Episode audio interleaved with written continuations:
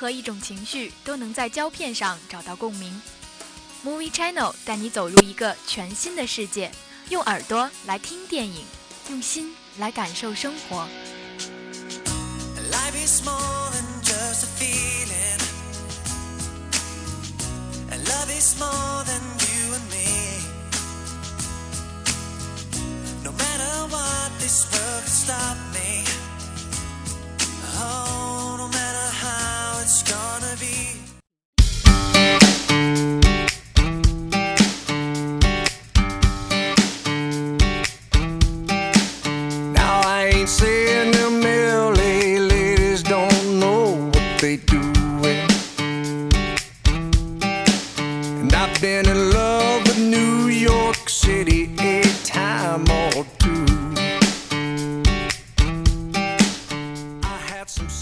Hello，各位听众，欢迎在周二的晚上继续锁定收听 FM 九十五点二浙江师范大学校园之声。那么这里是本期的 Movie Channel，我是好久没有在这档节目里和大家见面的主播乐天。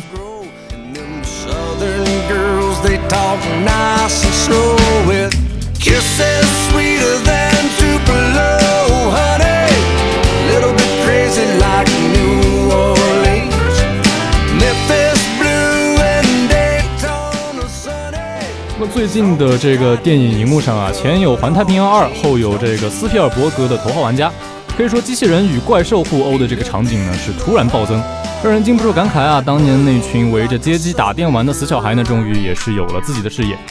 虽然说在剧情上、逻辑上可能确实会存在一些经不起推敲的地方，但是对于掏钱走进电影院的观众而言，那种血脉喷张的爽快感就已经值回票价了。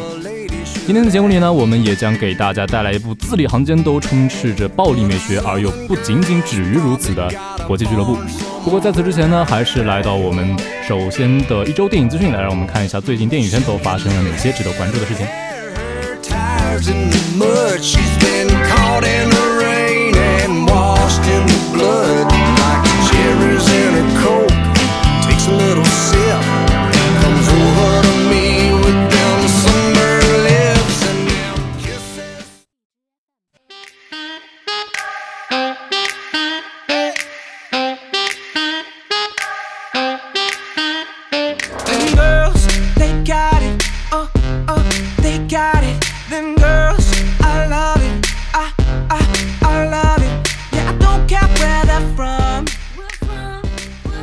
那么今天将带大家关注到的第一条资讯是关于大家都非常熟悉的漫威，《复仇者联盟三》内地正式定档五月十一号，漫威超英空前集结四月十九空降上海，《复仇者联盟三：无限战争》曝光定档海报，内地正式定档五月十一号上映。海报中打出的这个十年布局、巅峰一役的标语，那么漫威超级英雄空前集结，气势十足。据悉，影片导演罗素兄弟将携手众复联英雄于四月十九日空降上海迪士尼度假区，在迪士尼小镇参加盛大的红毯活动。中国的影迷将会有机会与漫威英雄近距离见面。那么，这个《复仇者联盟三》呢，是近几年漫威投资最为庞大的一部电影。影片也是汇集了美国队长、奇异博士、银河护卫队、雷神等等诸多漫威电影中的全部超级英雄。这也是漫威史上第一次在一部影片中集结了如此多的超级英雄。漫威宇宙的这个概念也将会在这部影片中得到充分的体现。所谓大制作必有大牺牲，那么各大主创也是已经确认，复联三中将会有重要的角色牺牲。据悉啊，为了防止剧透呢，在众多演员当中，只有神秘博士的扮演者本尼一个人看到了完整的剧本啊。那么看来本尼的靠谱也已经是得到了官方的一个认可。那么值得注意的是，此次中国复联三上映的时间将会比北美迟上整整半个月啊。那么所以各位影迷在四月二十七号到五月十一号的这半个月里，最好是自求多福，远离网络，谨防剧透。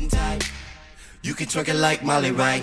Uh-huh. I got an appetite, so let me taste your apple bite. Baby,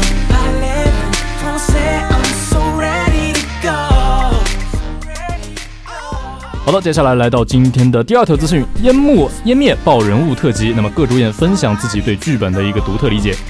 二零一八北美开年口碑力作，由亚历克斯·加兰执导、娜塔莉·波特曼等领衔主演的《湮灭》将于四月十三日全国上映。那么近日，电影也是发布了一支人物特辑，展现了几位主演对影片设定的一个不同理解。那么这个《湮灭》改编自星云奖的最佳长篇小说，名字叫做《遗落的南境湮灭》。故事由三年前莫名出现在美国领土内的一块被简易隔离的 X 区域展开。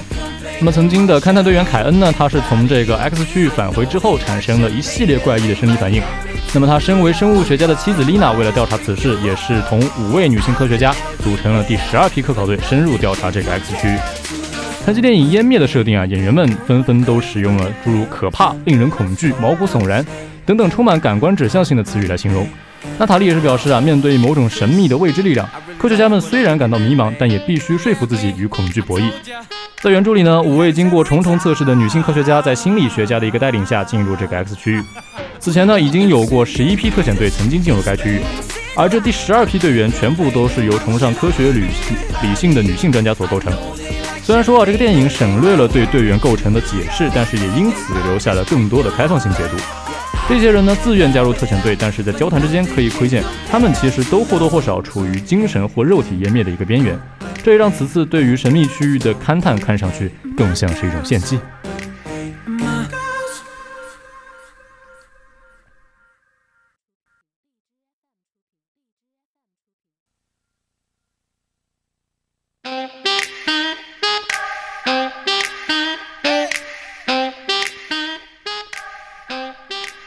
好，今天的第三条资讯：爆裂无声病毒视频燃烧荷尔蒙，三十秒视频带你看懂片中人物纠葛。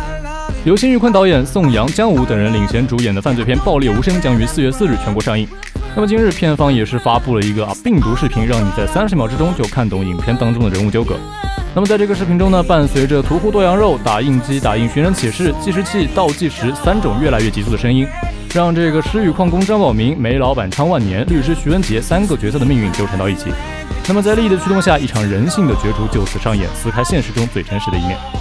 暴力无声发生在二零零四年北方凛冽的寒冬里，三个男人呢因为两个孩子关联在一起，上演了一场矿山追凶的故事。那么在此次曝光的病毒视频中呢，充满节奏感的背景音乐更加凸显了紧张刺激的追逐打斗戏，将张宝年昌将张宝明、昌万年、徐文杰之间的博弈无限放大。没有间歇的打戏，爆表的男性荷尔蒙激荡着观众的肾上腺素，让人体会到一种真实的暴力感。动作戏上的类型化与导演辛玉坤的个人表达相结合，达到了作者性和作品类型化的高度一致，让观众也是看到了辛玉坤导演在类型融合方面的深厚功力。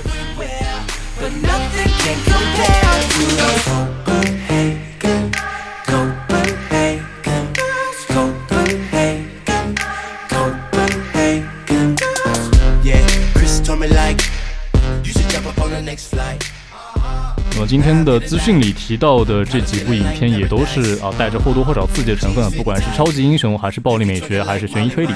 接下来今天为大家带来的第四条资讯：第三度嫌疑人超前点映收获满满好评。三月二十八日，由日本著名导演市之愈合导演的心理悬疑电影《第三度嫌疑人》在北京、上海等十大城市举行超前点映，收获来自专业媒体和普通观众的好评。观众认为啊，失之愈合对人性的拷问震撼人心，回味无穷。画面呢也是考究耐看，冷峻的风格极具张力。同时啊，这个福山雅治、伊所广司、广濑铃等剧情同台飙戏，火花四射，让人看得过瘾，是电影爱好者不容错过的选择。第三度嫌疑人讲述的是一位律师为凶杀案嫌犯辩护，却从对方前后不一的供述当中发现线索，发掘出看似确凿的案情背后隐藏的惊人真相。本片呢是由失之愈合担任导演、编剧和剪辑的心血力作。失之愈合呢以冷峻细腻的镜头语言讲述扑朔迷离的悬疑故事，并引发对人性、伦理和司法的深层次讨论。那么三月三十日起，第三度嫌疑人将在全国一连院线一百九十七个城市全面上映，而这也是失之愈合电影首次在内地公映，是内地观众在大荧幕上领略大师魅力的难得机会。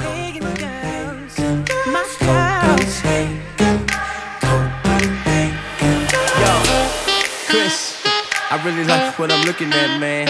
Yeah, B, I told ya.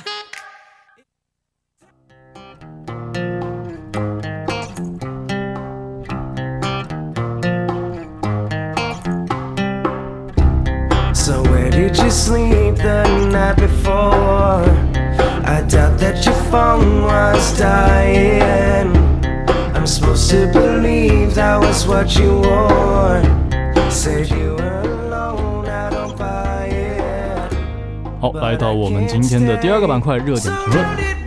如果说你喜欢黑色幽默、暴力美学、剑走偏锋，那么大卫芬奇的电影你都不容错过。他在影片中无处不在的嘲讽和黑暗，总是能让观众心头一凉。可是走出电影院，却又只能对他佩服的五体投地。浓郁的个人风格、极强的剧本鉴赏能力和高超的剪辑技巧，都为他赢得了很多好莱坞影星的推崇。而今天要讲的《搏击俱乐部》，更是让大卫一举封神的作品。影片中的黑暗、暴力对社会和人性的思考，让你热血沸腾的同时，也感受到透顶的绝望。而这又是一种黑暗到极致的美丽，在悲观绝望的尽头，却透露出一丝新生的曙光。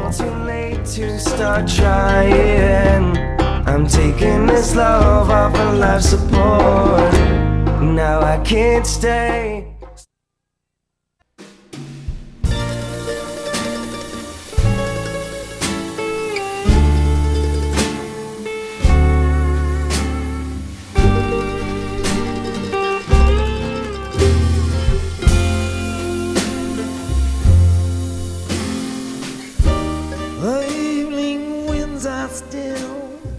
你的每一天是怎样度过的呢？起床、穿衣、洗漱、上课、写作业、看剧、刷微博、打游戏、谈恋爱、睡觉，然后再起床，开始新的一天。日子这样过似乎没有什么错。回顾自己过去的几十年，过得也算是顺心随意。可是你可曾想过，你只是在这样一个圈子里不停地打转而已？日复一日，年复一年，循规蹈矩，从不出错。顺着社会给你规划好的路子，按部就班的走下去。喂，你要好好读书，才能考上好大学，才会有好前程。All right，所以你没日没夜的啃习题，终于考上了一所还算不错的大学。喂，在大学里要做好规划，以后才会有好工作。All right，所以你参加比赛，认真读书，毕业以后进入了一家还算不错的公司，拿着还算不错的薪水。喂，你都这个年纪了，好好存钱，买房买车，娶妻生子，安定下来。All right，所以你哼哧哼哧的工作，终于付了七十米七十平米房子的首付，娶了一个贤惠的妻子，生了一个大胖小子，身体渐渐发福，生活日渐琐碎。短短一分钟就可以展望未来几十年的命运。这也是搏击俱乐部中男主杰克的生活。一个三十多岁的男人，有房有车，有体面的工作。偏偏没有了梦想和欲望，过着千篇一律的生活。作为一颗螺丝钉，存在于社会这样一个机器之上，没有人知道他的名字，没有人知道他的生活，甚至连他自己都不关心他的生活。死亡或者生存都无所谓，就这样如同行尸走肉一般在世间游走，不知道何去何从。杰克其实是一个没有名字的人，影片中从来没有正面提到过他的名字，他不过是芸芸众生中被物质奴役的人的缩影。他是这个社会的产物，最没有瑕疵的，却也是最平庸的产物。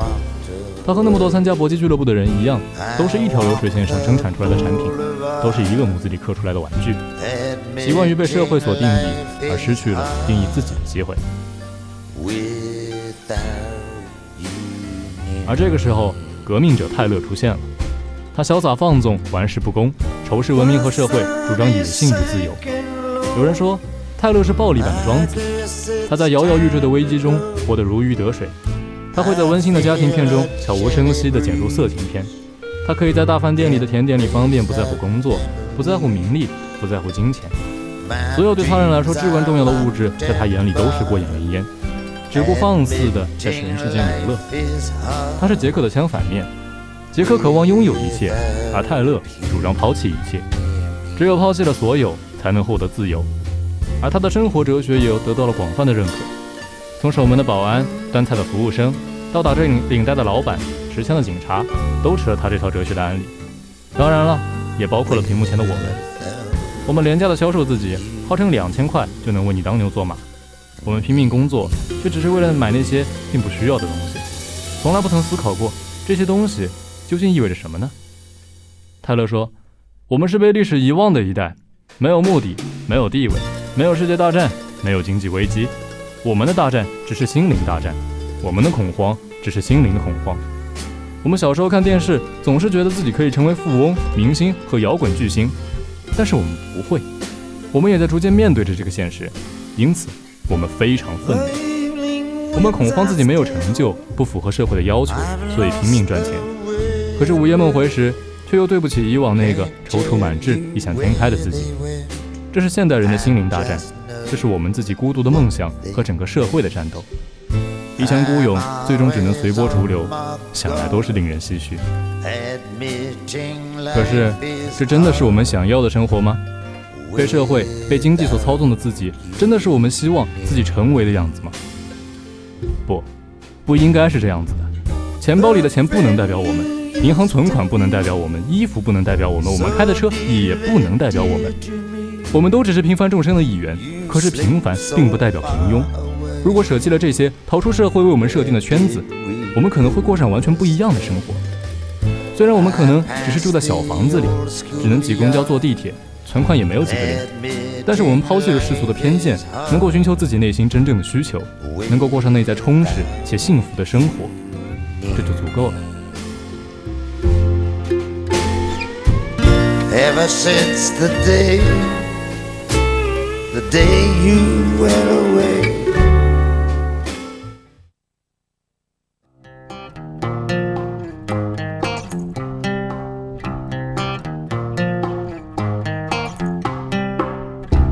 So where did you sleep the night before? I doubt that your phone was dying. I'm supposed to believe that was what you 很多人听说过这部电影，是因为它与精神分裂有关。说实话，不到最后二十分钟，其实你很难看出泰勒其实只是杰克的一种人格，因为泰勒太过于真实，太过于张扬耀眼，简直要将杰克取而代之。其实，如果单单给这部电影贴上精神分裂的标签是不够中肯的。泰勒和杰克的战争表现的更是一种自我肯定与否定的挣扎，或者可以说是本我和超我之间的搏击。泰勒和杰克是完全不一样的存在。泰勒是杰克欲望的载体，但是也折射出了他的平庸和懦弱。杰克知道自己生活的方式不对，可是他无力改变。而这个时候，泰勒就应运而生了。他逼迫杰克去感受痛苦，去感受死亡，去抛弃原来的生活，去感受全身心的自由。泰勒就是那把抵在杰克头上的枪，逼着他去寻找真正的生活，完成自我的救赎。因此，他对于杰克来说是最亲密的朋友。可同时，他也是杰克最可怕的敌人。泰勒的思想太过偏执，太过恐怖，却又正中人的下怀，像病毒一样在俱乐部内蔓延。同样的，也控制了杰克。每当杰克与泰勒意见相左时，泰勒那套稀奇古怪却偏偏很有道理的理论总是能够说服他。我拿枪抵着雷蒙的头，不是要杀他，我要他去实现梦想。他六个星期以后会对我感激涕零的。仔细想想，泰勒说的似乎很有道理。我让你感受化学灼烧的痛苦，只是想让你从痛苦之中得到解脱。虽然很疼，可是那个吻痕一般的伤疤，似乎真的让杰克放弃了恐惧，获得了重生。可是，当我们反过来思考，泰勒只是杰克的一个思想而已，他的思想控制了他自己。听起来似乎是很玄幻的一个现象，在影片中却是实打实的出现了。最后的二十分钟，杰克和泰勒的战斗其实更像是他和自己思想的博弈。最后，泰勒消失了，可是谁又能说泰勒真的消失了？谁又知道杰克是否其实变成了另一个泰勒？当我们看到所有经济大楼被炸毁的那一刻，那种不言而喻的喜悦，是不是说明我们其实也变成了泰勒？而这部电影留下的哲学思考远远不止这些。试问，你觉得你的思想能够控制你吗？而你的思想真的属于你吗？你能否战胜你的思想？而战胜之后，你又是谁呢？是杰克，还是泰勒，还是另外一个从来未曾出现过的人格？又重新占据了你的身体呢？这个问题似乎永远没有回答。So where did you sleep the night before? I doubt that your phone was dying. I'm supposed to believe that was what you wore. Said you were.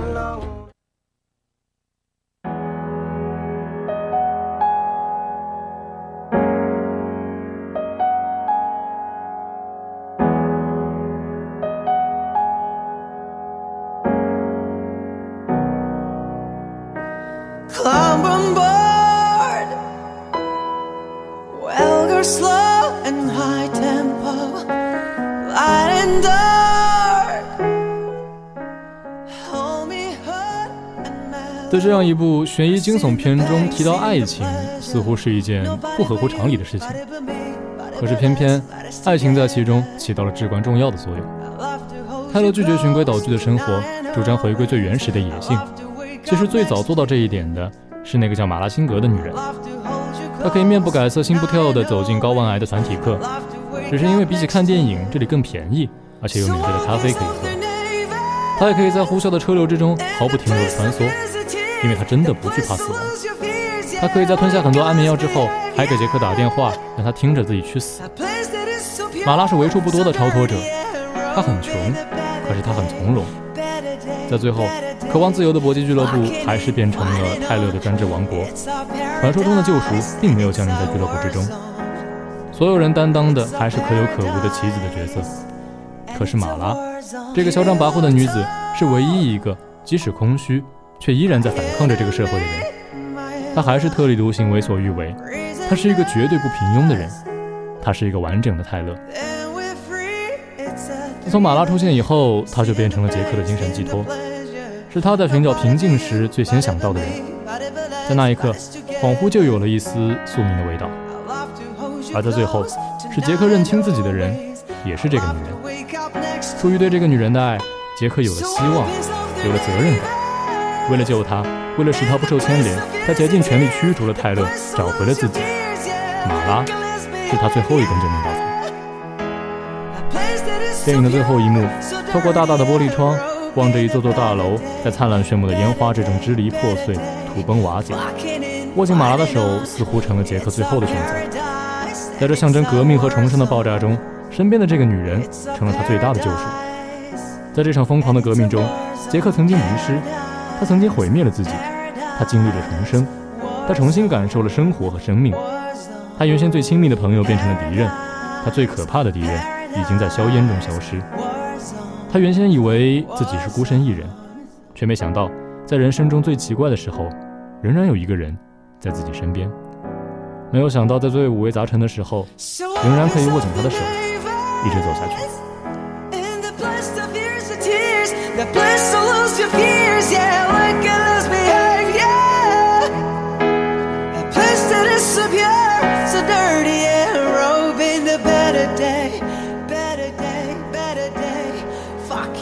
主演布拉德·皮特曾经如此评价这部电影：这可能是一部一百年以后才会被广泛崇拜的电影。的确，这可能不是一部符合大众审美的电影，它太黑暗，太苦涩，把血淋淋的现实撕裂出来，扔到你面前，跟你说：“嘿，看看自己这副德行吧。”加上导演最喜欢的冷黄绿色调，整部影片显得更加冰冷。可是，就如杰克一样。我们总归是要毁灭了自己，才能重生；看到黑暗，才能准备去追逐光明。如果你对现在的生活感到愤怒，如果你对现在的自己不够满意，那你可能可以选择看一看这部《搏击俱乐部》。或许泰勒剑走偏锋的那种哲学，能够带你走出困境。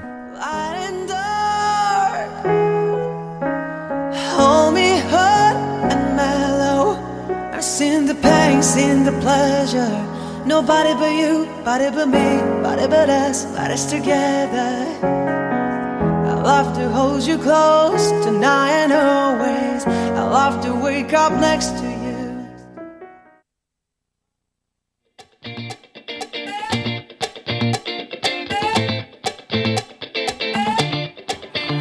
I don't like it. I love it, love it, love it. Oh，so good it hurts，I don't want it。I gotta gotta have 好的，那么结束了我们今天的第二板块，也是来到了我们今天的最后一个板块，也是我们的票房排行榜。让我们来看一看中国内地周票房的排行 Top Five 分别都是哪五部电影。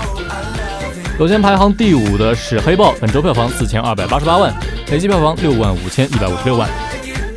排行第四的是《厉害了我的国》，本周票房六千九百二十三万，累计票房三万九千七百四十万。排行第三的是《红海行动》，本周票房七千五百七十七万，累计票房三十五万六千六百三十四万。排行第二的是《古墓丽影：缘起之战》，本周票房一万七千七百零一万，累计票房四万三千九百五十一万。最后排行第一的是这个《环太平洋二：雷霆再起》，本周票房四万一千零一十二万，累计票房四万一千零一十二万。Wax off. Act right, we can put it on a black card. All night and I'll spend it, I'll spend it. Cause I don't like it. I love it, love it, love it. Uh oh. So good it hurts. I don't want it. I gotta, gotta have it. Uh oh. 好的，那么时间也是过得非常的快，转眼之间我们今天的 Movie Channel 就已经接近尾声了。那么在节目的最后呢，还是由乐天来为大家梳理一下本期节目的主要内容。首先，今天的第一个板块，这就是为大家带来了四条来自全球的电影资讯啊，希望能给大家在接下来的这个假期当中起到一点小小的帮助。今天的第二个板块热点评论，我们走进了由大卫芬奇导演出品的这个《搏击俱乐部》。最后呢，板块三依旧是我们的一个票房排行榜。